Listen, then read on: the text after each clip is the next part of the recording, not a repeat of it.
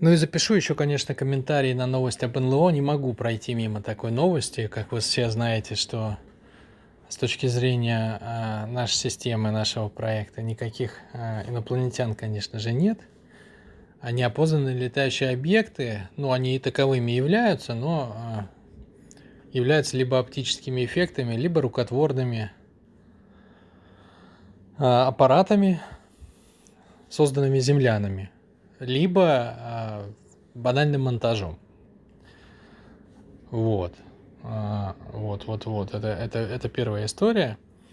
Но тут что интересно? Ну, интересно, конечно, вообще представить мир, в который мы идем. Это примерно вот как в Звездных войнах, там на какой-нибудь планете ты заходишь в бар, слева от тебя там попивает э, космическое пиво какой-нибудь динозавр хвостатый, помахивая хвостиком, с шипами, а справа от тебя какая-нибудь красавица-гусеница шевелит усиками и употребляет какое-то тоже межгалактическое блюдо, да, вот примерно к такому мы идем миру, когда ты вокруг себя можешь увидеть людей, сменивших пол там в 7 лет, тех, кто верит в э, искусственный интеллект как в Бога, тех, кто э, верит в инопланетян, тех, кто не верит ни во что. Ну, то есть такое вот, нам создают такое комьюнити, вообще цель западного, цель западного общества а, и пропаганды его. Так, если глобально, это просто разобщение, да, то есть максимально разделить людей. Э, если как бы именно не, не, цель, не цель элиты, ради чего это делается, да, а цель именно, что делают с людьми. Разобщают разобщают всеми способами. То есть э, тут, тут очень интересно пересекаются два тренда. С одной стороны, мир глобализуется, потому что, условно говоря, там какой-нибудь аккаунт Facebook есть у людей практически во всем мире. Ну нет, не во всем, но в большинстве стран. И, и почтой Google, наверное, пользуются люди очень во многих странах мира – и глобализуются стандарты всего вообще, да, вот смайлики, например, там в Телеграме или в Скайпе, или в соцсетях, стандарты международных перелетов, правил дорожного движения, ну, очень много чего. Короче, глобализация захватывает разные процессы из разных сфер жизни – и постепенно докатилась до того, что там условно мировые средства массовой информации все вместе поют под одну дудку. И так было до последнего времени, вот пока, пока не, выделилось, не выделилась в отдельную полярность БРИКС во главе с Россией и Китаем. И это одна, а, это одна часть истории, один тренд на глобализацию во всем – а с другой стороны на максимальную разобщенность. То есть внутри глобализованного мира а, максимальная разобщенность. Если вы посмотрите в эти вещи, да, то мы увидим, что а, форму и содержание. Форма и содержание. Форма это элита, а содержание это народ. Да? То есть элита это то, что придает форму народу. Это упаковка. Упаковка общества. Элита создает упаковку общества. Под элитой я подразумеваю – те, кто принимает решения, если об определении говорить. То есть те, кто принимает... Это не, элита не в том смысле, что это сливки, что это лучшие, лучшие представители нации. А в том смысле, э, как бы, если всех людей поделить, те, кто следует решениям, и те, кто принимает решения. Вот это народ и элита. И это содержание и форма. Так вот, глобализация – это объединение всех людей под элиту. В этом смысле как бы э, это тренд на то, чтобы всех объединить для элиты. А разобщение это в обратную сторону, для народа. То есть народ внутри должен быть разобщенным, а с точки зрения управления, наоборот, единым. Вот это идеальная конструкция, к которой идет западная элита. Абсолютно разобщенные люди изнутри и абсолютно управляемые по единым стандартам снаружи. Одни и те же законы, одни и те же правила поведения, там, одни, все регламентировано, ну и так далее и тому подобное. То есть, как бы полная внутренняя свобода, а, вот это вот частное выше общего, то, что называется в нашем проекте. Для чего? Для того, чтобы максимально разобщить. Потому что когда человек думает своим интересом, он не, мо, не умеет думать общими законами. Он не видит закономерностей больших. Собственно, на, на которых и происходит управление. И при этом а, полная внешняя регулируемость максимально общими, общими правилами. Вот это особенность нашей, как бы, нашей с вами ситуации на сегодня вообще в мире. И в тренде вот этой вот глобализации системы управления, западное общество, еще раз, оно работает на частный интерес, а, который саккумулирован в Соединенных Штатах Америки, и народ Соединенных Штатов Америки, он обслуживает как бы несколько семей, которые владеют Федеральной резервной системой. Так устроена вся история.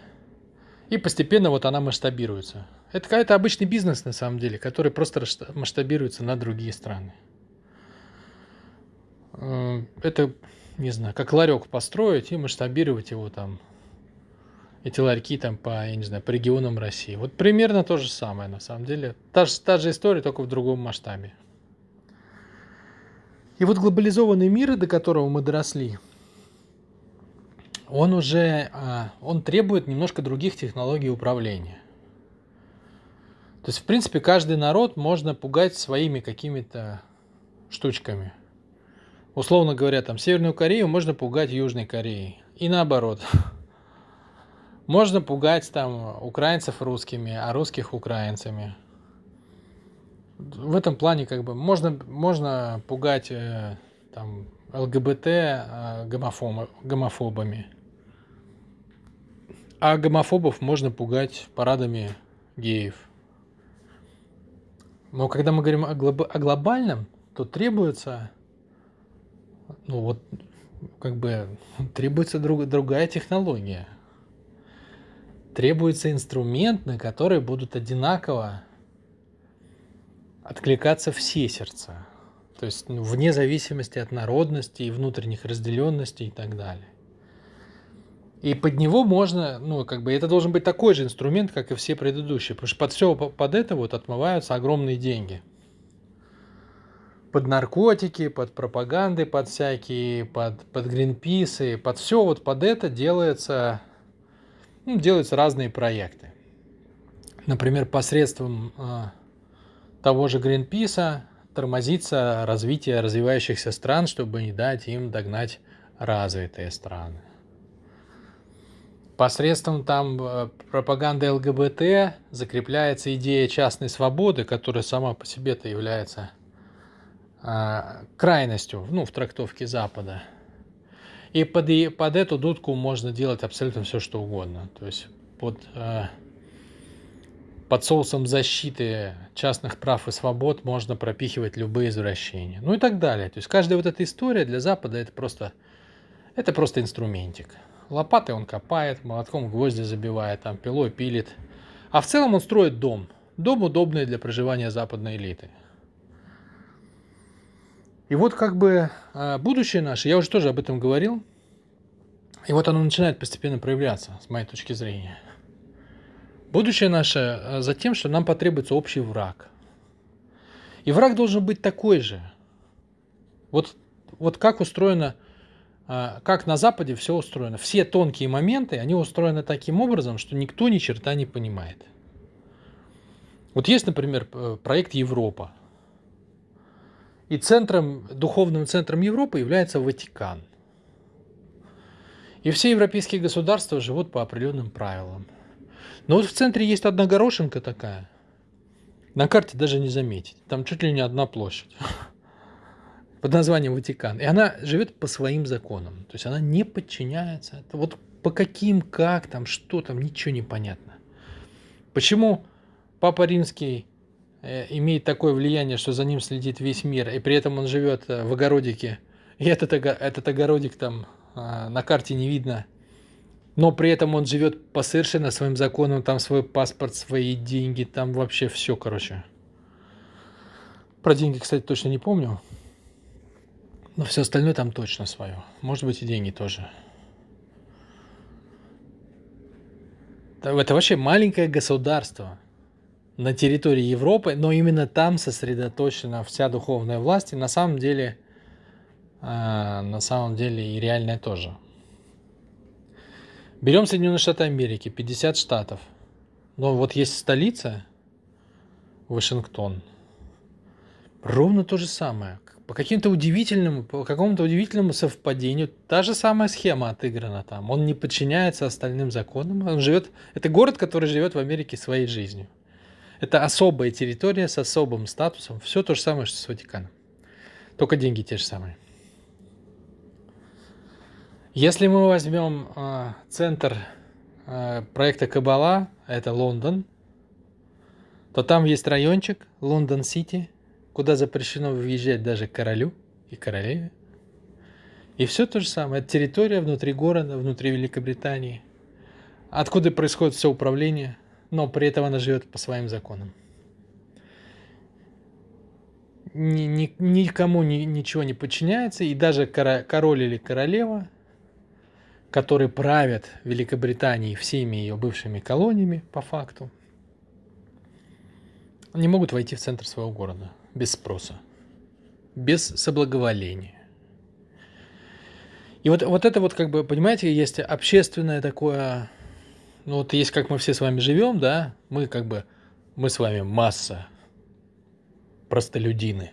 Вот мы живем с вами по понятным правилам игры – Э, и мы тут плаваем в море, но есть там в море вот одно местечко, куда никакая рыбка заплыть не может. То есть вот там заканчиваются правила игры общей, там дальше что-то непонятное, такая область тьмы. То же самое, и вот, вот этот прием, он используется не только в государственном строительстве на Западе, вот он точно так же используется в финансовой системе.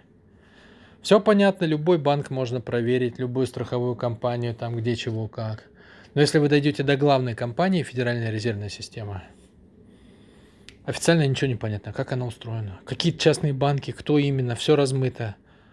А официальных владель... владельцев никто не знает, кто это, что это. Более того, официально их не знает даже Сенат Соединенных Штатов Америки. Его открыто, совершенно открытым текстом посылают нафиг представители Федеральной резервной системы, когда Сенат просит какие-то там отчеты показать, что-то объяснить. Говорит, не лезьте, ребят, все равно не поймете, вы тупые. Вот такая штучка везде. Так вот, а, понятно, что и враг, которого придумают, страшный ужасный враг, типа Усама Бен Ладена, он тоже должен быть такой же. Вот он должен быть как бы вездесущий и, непонятный. Поэтому у меня давно уже я транслирую эту идею, что это будут инопланетяне. Вот будущее, как бы, будущее человечества заключается в том, что самые большие бабки, самые большие сказки, самые большие басни, самые яркие произведения, э, вообще глава повестки, это будут инопланетяне, и там все будет вот точно так же непонятно. И они войдут в... Вот как доллар вошел, по сути дела, в жизнь каждого человека на планете – и даже какой-нибудь негритянский мальчишка, который бегает в глухой э, африканской деревне, знает, как выглядит доллар, и за этот доллар продаст душу. Вот точно так же в нашу жизнь войдут инопланетяне. И они будут везде, в каждой семье, все будут о них знать, они будут говорить. Но реально самих инопланетян, кроме как на роликах Министерства обороны Соединенных Штатов – ну и понятное дело, конечно, в массовой культуре, там их вкинут, фильмы там и так далее. Никто о них ничего знать не будет. И это будет история, под которую будут списываться огромные ресурсы в дальнейшем. И это прогноз. Это прогноз от имени системы Универсум. Такой вот. На то, как что и как будет дальше происходить в нашем будущем. Поэтому психологический подтекст у этой новости огромный. Я в контексте вот этого всего понимания рассматриваю это как первый, первый шар пробный на тему, э, ну, на тему подготовки всего вот этого вот парада. Конечно, будущее, кстати, всей этой истории зависит от того, сможет ли Запад протолкнуть свою идею глобализации в остальные страны. То есть выстоят ли, э, выстоит ли Россия и Китай, там, объединят ли вокруг себя другие центры и так далее. То есть будут ли играть остальные в эту игру. Это как с ковидом. Все договорились играть в эту игру. Россию в эту игру играть вынудили. Белоруссия отказалась и сразу получила за это дело протесты. Африканцы, которые отказались, все дружно померли. А, а Россия отменила дружно ковид во всем мире. Россия первая э, не утвердила закон об ограничительных мерах по ковиду, после чего через три дня отменила Англия, вслед за Англией отменили все остальные. Вот. Почему, почему это произошло? Потому что Россия разрушила общий, как бы, общий договорняк. Понятно, что невозможно вводить адские меры э, в одной стране, если другая страна отказалась. Вот. И Россия смогла это только сделать, сделать только потому, что уже было понятно, что противостояние с Западом дошло до стадии горячей войны. При любых других раскладах, если бы можно было избежать войны, мы бы точно так же продолжали бы играть в эту историю. Так вот, э, вся история с инопланетянами будет развиваться по тому же самому сценарию. Она как бы развернется во всю силу, если всех заставят в нее играть. А до этого будут вкрапления, вбросы, подготовки и так далее.